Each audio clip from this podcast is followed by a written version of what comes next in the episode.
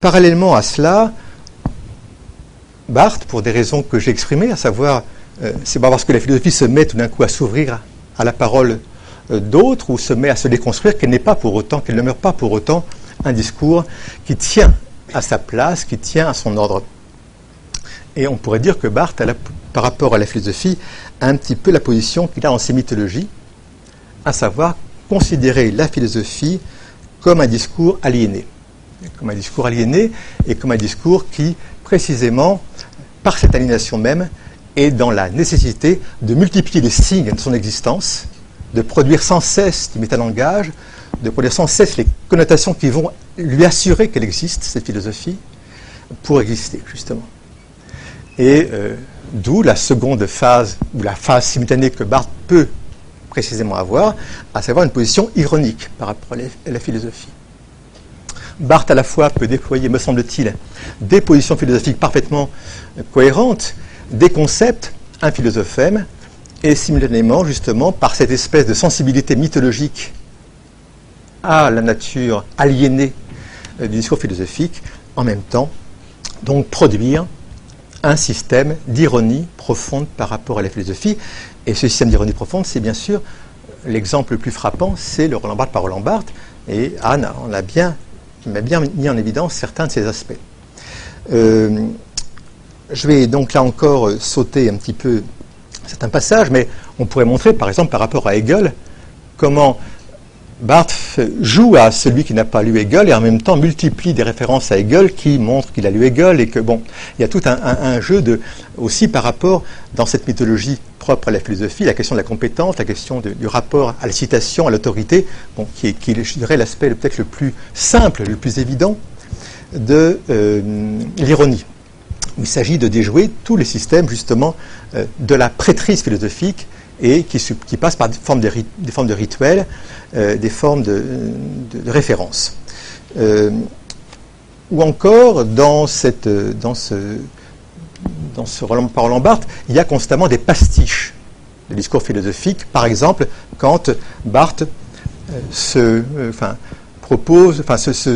réfère à un manifeste différentialiste qu'il aurait, voulu écrire, qu'il n'écrit pas.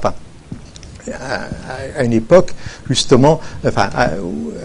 un moment justement où le manifeste philosophique est, euh, est à la mode. Bref, il y a tout un tas de, systèmes d'ironie, mais ce que met en ironie peut-être davantage Barthes, c'est l'activité conceptuelle elle-même, par, rapport à laquelle, par rapport à laquelle il prend des distances, euh, sur le concept même sur, euh, où, il, met en scène son, sa pseudo-incapacité à définir ce dont il parle, la doxa par exemple, dont il, ne l'a jamais défini. Euh, L'idée qu'au fond, euh, ce qui l'intéresse, c'est ce que Anne citait, à savoir un rapport de vibration doctrinale par rapport au concept et non pas un rapport au système. Bref, tout un jeu de, donc de ruse, de moquerie, d'ironie, etc. Il me semble que le, grand élément, je dirais, d'antiphilosophie dans le Roland par Lombard, c'est le système alphabétique, me semble-t-il, qui est peut-être le vrai témoin de euh, la position, d'une position d'antiphilosophie, euh, et je dirais d'antiphilosophie par rapport à la philosophie au sens où Miller l'avait, en avait parlé hier, à savoir Sartre. chez Sartre, dans La nausée, il y a un alphabet, celui de, l'autodidacte. Hein. L'autodidacte, justement, est celui qui, euh, qui euh, pense euh, selon l'ordre alphabétique. Et Sartre ne voit pas du tout l'intérêt que peut avoir l'alphabet. Le personnage de Sartre, c'est quelqu'un qui se pose des questions par rapport à l'existence, qui éprouve la nausée, et qui est précisément dans un rapport tel au monde que le langage, en tant que système, en tant qu'ordre et en tant que lettre, ne peut en aucun cas intervenir comme système de filtre précisément, ou de neutralisation de la nausée, euh, tel que précisément Barthes le met en scène. Et donc, en ce sens, euh, je dirais que l'alphabet, l'alphabet tel qu'il fonctionne dans le Roland Barthes par Roland Barthes, est un alphabet euh, antiphilosophique, au sens, par exemple, où Barthes utilise un système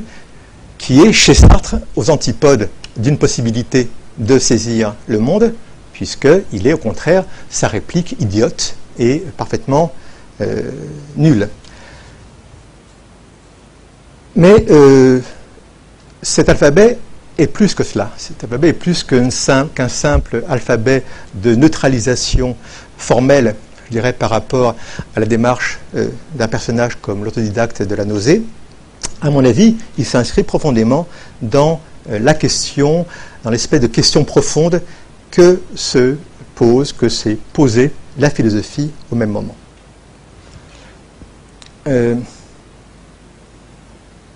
L'obsession, me semble, de toute la révolution structurale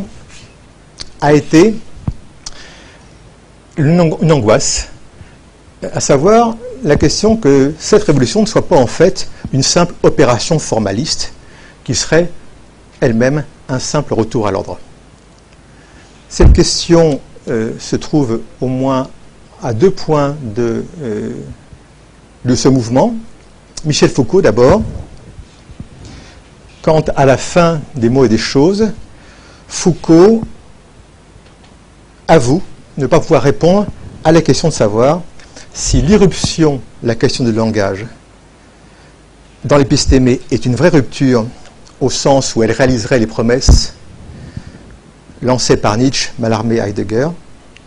ou bien, dit-il, faut-il admettre tout simplement que tant de questions sur le langage ne font que poursuivre, qu'achever tout au plus cet événement dont l'archéologie a appris, nous a appris l'existence, et cela dans ses premiers effets dès le XVIIIe siècle, dès la fin du XVIIIe siècle, et notamment dans la philologie. Foucault pose la question, qui est la suivante, retrouver en un espace unique le grand, le grand jeu du langage, ce pourrait être aussi bien faire un bond décisif vers une forme toute nouvelle de pensée que refermer sur lui-même un mode de savoir constitué au siècle précédent. À cette double question, euh, Foucault dit Je ne sais pas répondre. À savoir qu'il y a un problème, effectivement, peut-être que prendre l'alphabet, au fond, Sartre avait raison, ça n'est que répéter l'alphabet peut-être de Voltaire, de dictionnaire philosophique, où au fond, ça serait euh, reprendre les choses sous une forme plate, profondément plate. Euh, à l'autre bout de la chaîne, il y a Derrida, qui est un vrai frère ennemi de Foucault, en l'occurrence, qui dans la préface La dissémination, qui est un vrai manifeste anti-hegelien, qui est un texte très intéressant, vrai manifeste de déconstruction justement du système philosophique, et notamment la loi d'immanence du concept euh, que Hegel a mis au point, euh, se pose la question à savoir, en effet, est-ce que l'irruption de la question du langage et de l'écriture, de l'archi-écriture même, pour reprendre ses propres mots, est véritablement allée au-delà de Hegel ou en deçà Au fond, n'y a-t-il pas une forme de régression, peut-être, à un formalisme à euh, une sorte d'empirisme formaliste, et euh, alors que cette euh, irruption du langage devrait au contraire amener à un au-delà qui serait donc la dissémination. Dès lors, si en effet, si en effet le langage n'est soit pour Foucault qu'un retour de la philologie, soit pour Derrida qu'une sorte de régression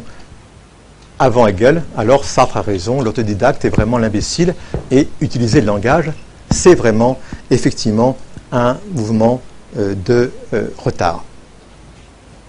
Ce qui est intéressant, évidemment, c'est de voir que l'alphabet barthésien est un alphabet parfaitement pervers, tout à fait plein d'anomalies, plein de jeux, plein de, Ce n'est pas, précisément justement la structure de l'alphabet de l'autodidacte, c'est au contraire un système dont l'irrégularité est, le, le, en quelque sorte le modèle. Et pour aller vite et pour euh, conclure sur ce point, euh,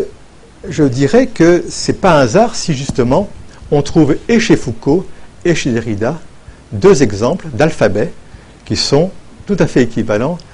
à celui de Roland Barthes, deux alphabets qui, eux, sont la promesse qu'en effet, l'intrusion de la question du langage n'est pas une régression, mais réellement une possibilité d'ouverture, de, dissémination. D'hétérologie, pour reprendre l'expression de bataille. Pour Foucault, dans les mots les choses, c'est dans la préface, bien sûr, l'alphabet de l'encyclopédie chinoise de Borges, qui apparaît à ce titre comme un système alphabétique fou, dérangeant, qui ouvre en effet le dispositif de la pensée à un seul espace, un espace qui serait celui du langage pur et dont la monstruosité tiendrait à ses vides, à ses espaces interstitiels, etc., etc., à sa fragmentation. Et cette, cette, cet alphabet borgésien, on retrouve évidemment dans alphabet borgésien les mêmes, enfin, différemment bien sûr, mais des procès de perversion de l'ordre qui sont analogues à ceux que Barthes inscrit dans son propre alphabet, celui du Roland Barthes. Dans la Derrida,